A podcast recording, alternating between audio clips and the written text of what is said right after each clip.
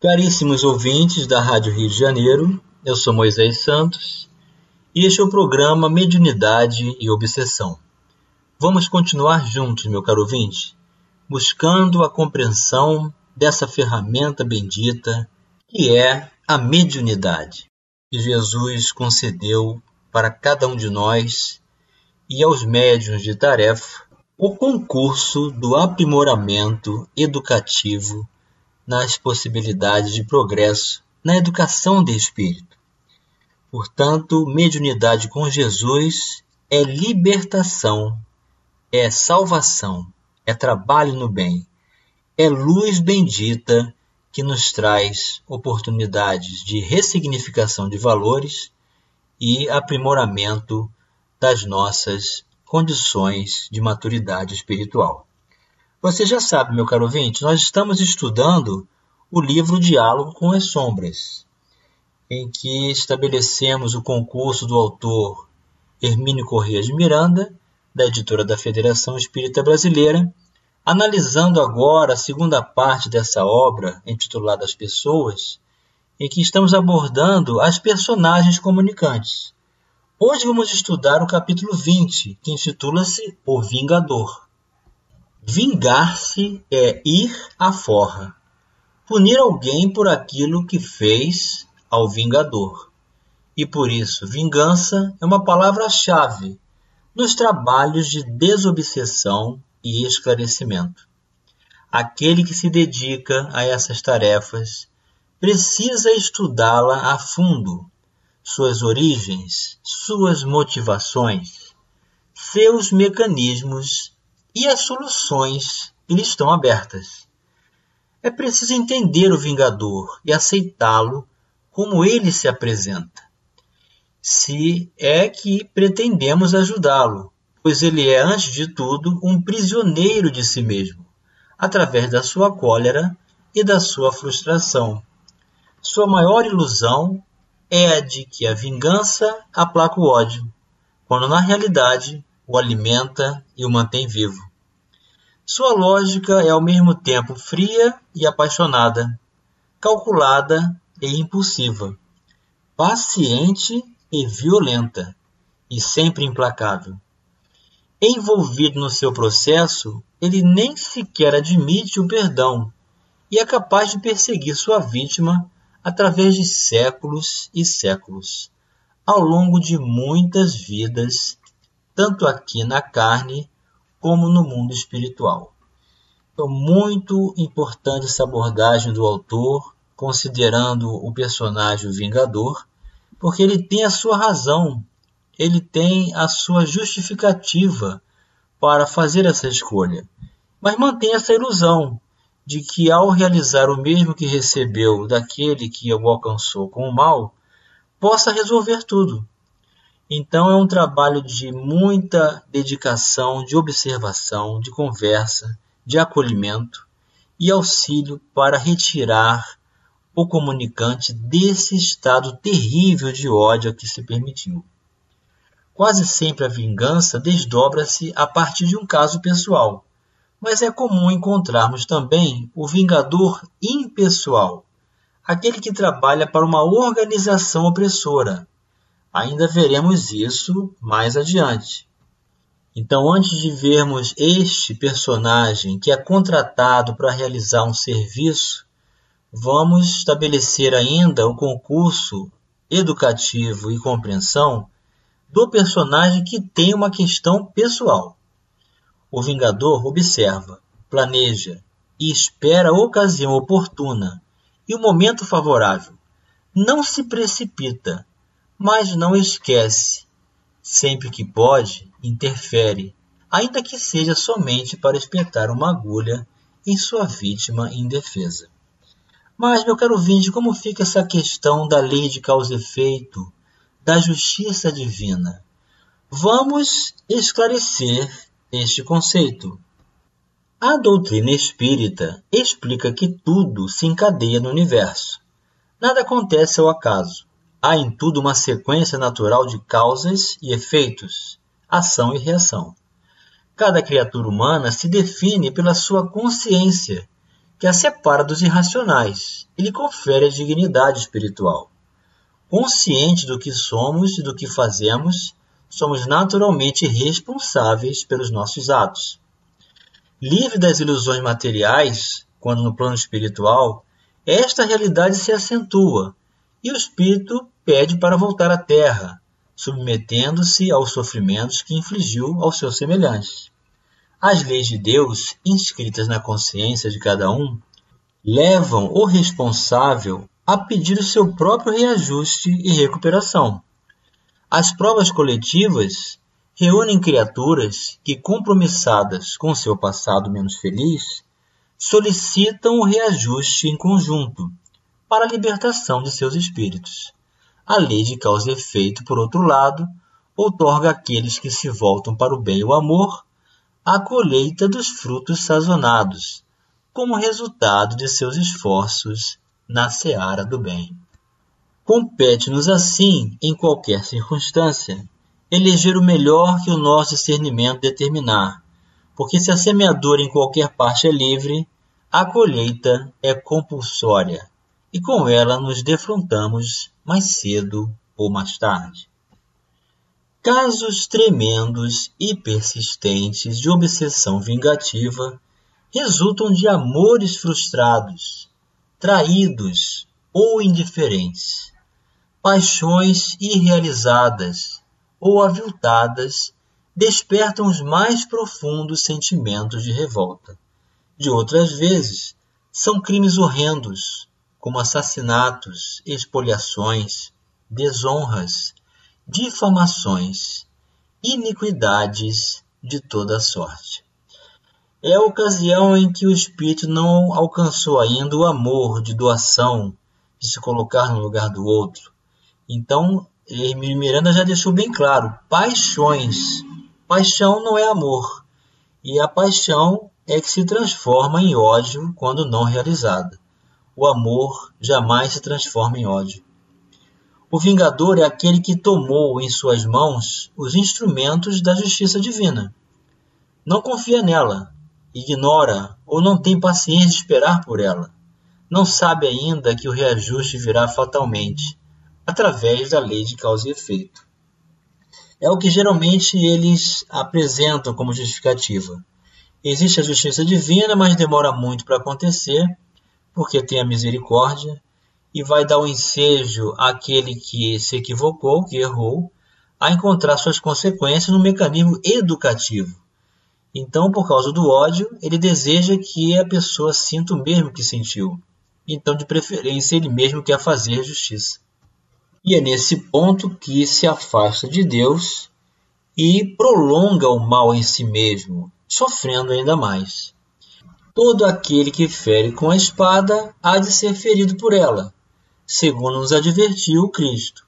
É certo, porém, que chegado o momento do resgate, a lei não exige que alguém, seja quem for, tenha que empunhar a espada para ferir o irmão devedor, pode dar-se muito bem que ele se fira acidentalmente, caindo sobre um instrumento, por exemplo, ou morrendo numa intervenção cirúrgica, em princípio destinada a preservar-lhe a vida, e portanto sem nenhuma intenção de cortar o fio que mantém unidos corpo físico e perispírito.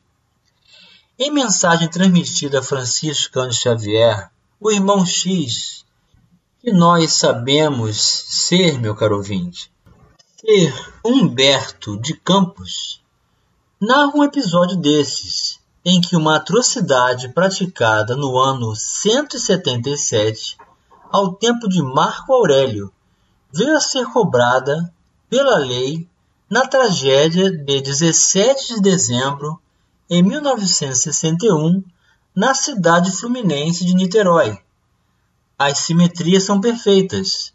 Não faltou um só elemento dessa cobrança coletiva e despersonalizada. Aqueles que ajudaram a promover o dantesco episódio de Lyon há quase 18 séculos reuniram-se no circo de Niterói. As mesmas correrias, o mesmo atropelo, a mesma passagem estreita por onde alguns escaparam ao inferno. Hermínio de Miranda, meu caro ouvinte, refere-se aqui à obra psicografada Cartas e Crônicas, editora da Federação Espírita Brasileira, psicografada por Francisco Cândido Xavier, cujo capítulo deste livro é intitulado Tragédia no Circo. Tivemos certa vez um caso de vingança que muito nos marcou. Alguém nos pedir ajuda espiritual para uma jovem em constante estado de revolta, angústia e desajuste. Colocamos seu nome em nosso caderno de preces e aguardamos. Sem muita demora, duas ou três semanas após, compareceu ao grupo o espírito indignado de seu perseguidor. E a história desenrolou-se. Fora seu esposo em antiga existência na Idade Média. Eram gente abastada e provavelmente da nobreza, pois viviam num castelo. Seu drama é que, segundo ele, todos os dias, através dos séculos decorridos, à mesma hora, ele abre determinada porta, já sabendo o que vai encontrar. A cena inesquecível do flagrante de traição. Matou-a e se suicidou. Segundo os deformados códigos de honra daquela época. No entanto, a tragédia, longe de pacificar seu coração ou aplacar seu rancor, ainda mais o exacerbou, porque sofreu horrores, não apenas por causa do assassinato da esposa, como também em razão do horrendo crime do suicídio. As dores que se seguiram consolidaram seu ódio e desde então ele perseguiu o espírito da antiga amada. Então, meu caro ouvinte, estes são os recursos educativos de oportunidade de acolhimento e restabelecimento de tantos sofredores que a mediunidade com Jesus proporciona. Vamos continuar estudando o caso do Vingador já já no próximo bloco. Caríssimos ouvintes da Rádio Rio de Janeiro, voltamos agora para o segundo bloco do nosso programa de hoje, em que estamos estudando juntos a obra Diálogo com as Sombras do autor Hermínio Corrêa de Miranda, da editora da Federação Espírita Brasileira. Estamos estudando a classificação realizada pelo autor sobre as personagens comunicantes em uma reunião mediúnica de desobsessão. Iniciamos o caso sobre o Vingador que encontrou a surpresa de o flagrante da traição de sua esposa, é, executando-a em seguida e depois cometendo suicídio.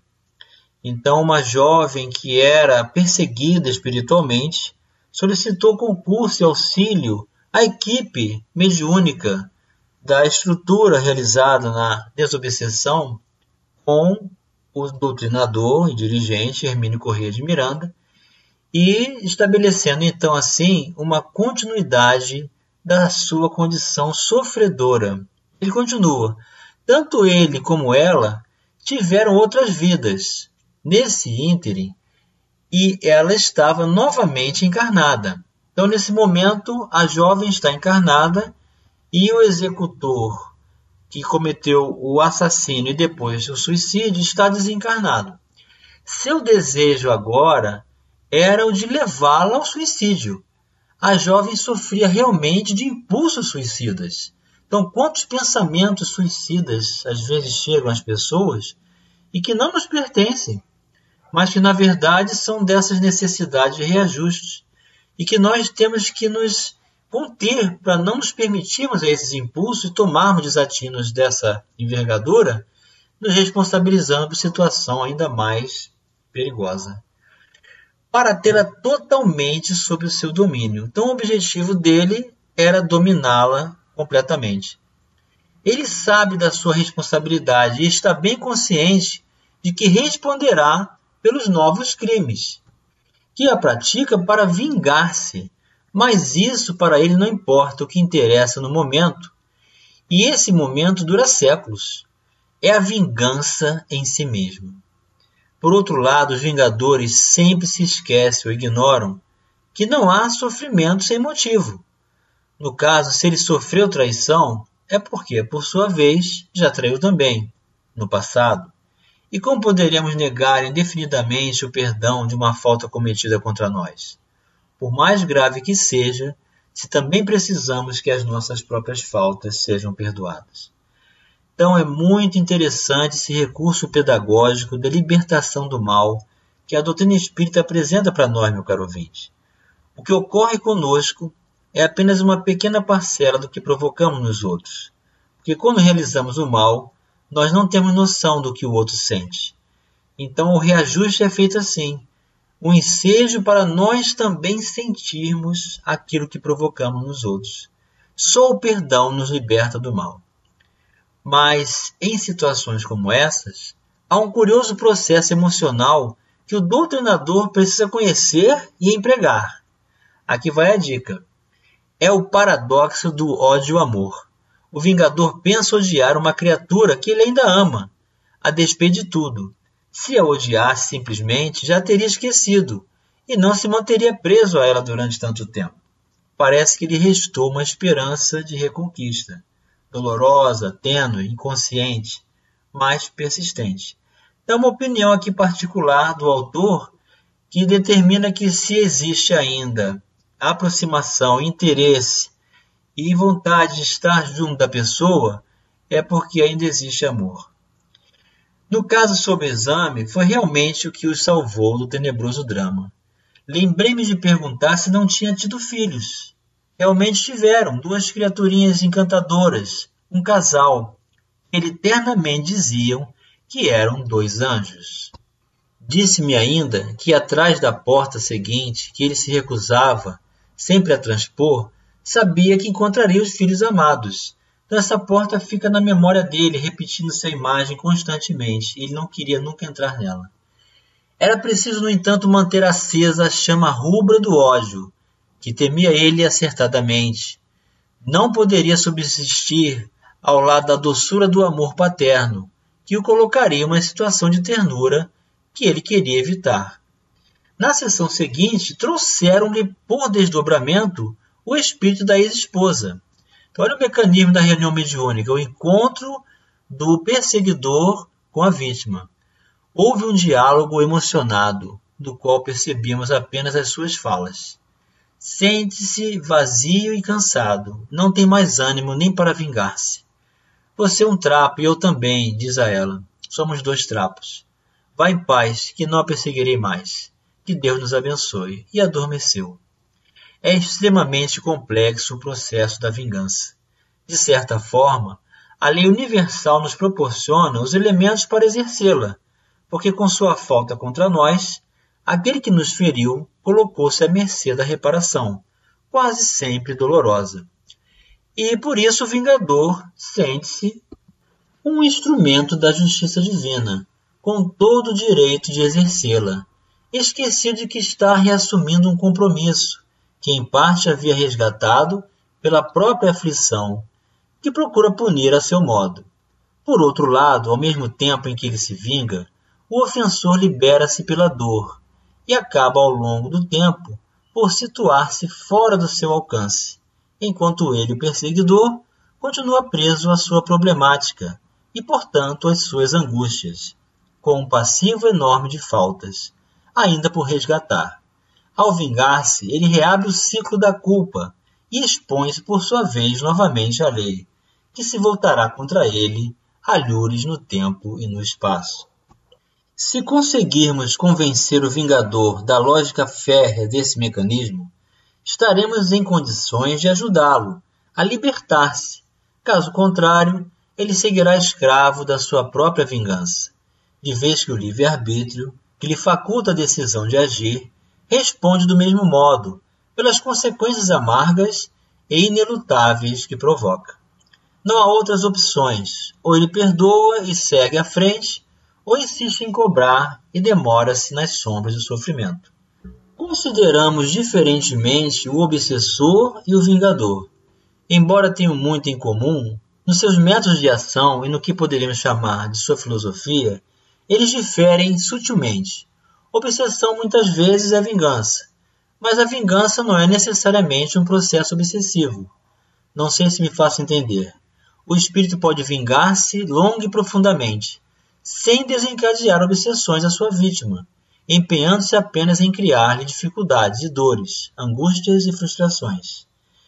É que o espírito encarnado e desencarnado, que sofre um processo vingativo, está de certa forma à mercê de seu algoz, porque ao errar expôs-se ao reajuste, mas mesmo devendo, perante a lei desrespeitada, poderá estar salvo da obsessão em si mesma. Assistimos às vezes à vingança indireta, sem poderem, por qualquer razão, atingir a vítima avisada, os cobradores. Alcançam-na, fazendo sofrer aqueles que a cercam e que, por suas falhas pessoais e por suas conexões espirituais com a vítima, são impiedosamente sacrificados ao ódio. De um pobre irmão envolvido em antiquíssima trama vingativa, alguém ouvi dizer certa vez: Sou o responsável por todas as dores que os teus vêm sofrendo há muito tempo. Isto não quer dizer que a vítima indireta seja invulnerável ou inatingível pela santificação. É que empenhada em sincero e honesto processo de recuperação, dedicada à prece, ao serviço ao próximo, à melhora íntima, coloca sob a proteção da própria lei divina, que lhe concede um crédito de confiança, pois as culpas são resgatadas também através do amor e não apenas pela dor. E uma observação final do autor dizendo: atenção, porém, para um pormenor. Isto não significa que sofram os justos pelos devedores, nem os pais pelos filhos, ou a esposa pelo marido. Não há sofrimento inocente na justiça divina. O que acontece nesses casos é que o vingador atinge a vítima, que se colocou fora de seu alcance, através daqueles que lhe são caros, mas que também se acham em débito perante a lei por motivos outros. E chegou o momento, meu caro ouvinte, de você receber a mensagem ao seu coração. Do livro Palavras de Vida Eterna, psicografia de Francisco Cândido Xavier, pelo Espírito Emmanuel. Aguardemos. Em qualquer circunstância, espera com paciência. Se alguém te ofendeu, espera. Não tomes de esforço a quem já carrega infelicidade em si mesmo.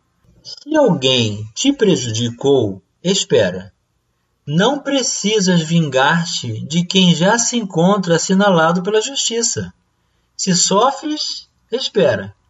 A dor é sempre aviso santificante. Se o obstáculo te visita, espera. O embaraço de hoje, muita vez, é benefício amanhã. A fonte, ajudando onde passa, espera pelo rio e atinge o oceano vasto. A árvore, prestando incessante auxílio, espera pela flor e ganha a bênção do fruto. Todavia, a enxada que espera, imóvel, adquire a ferrugem que a desgasta. O poço que espera, guardando águas paradas, converte a si próprio em vaso de podridão. Sejam, pois, quais forem as tuas dificuldades, espera, fazendo em favor dos outros o melhor que puderes, a fim de que a tua esperança se erga sublime, em luminosa realização. Emmanuel para os nossos corações, meu caro ouvinte, nos convidando à libertação de todo mal pelo uso incondicional do perdão, do trabalho no bem e da luz do Evangelho de Jesus em nossas vidas hoje e sempre, para jamais nos desforrarmos de qualquer ofensa ou sequer supormos uma ideia de vingança, porque estamos nos reajustando perante as possibilidades de ensejo que a justiça divina nos concede como mecanismo educativo e libertador de nossas vidas hoje e sempre. Um grande abraço e até o próximo programa.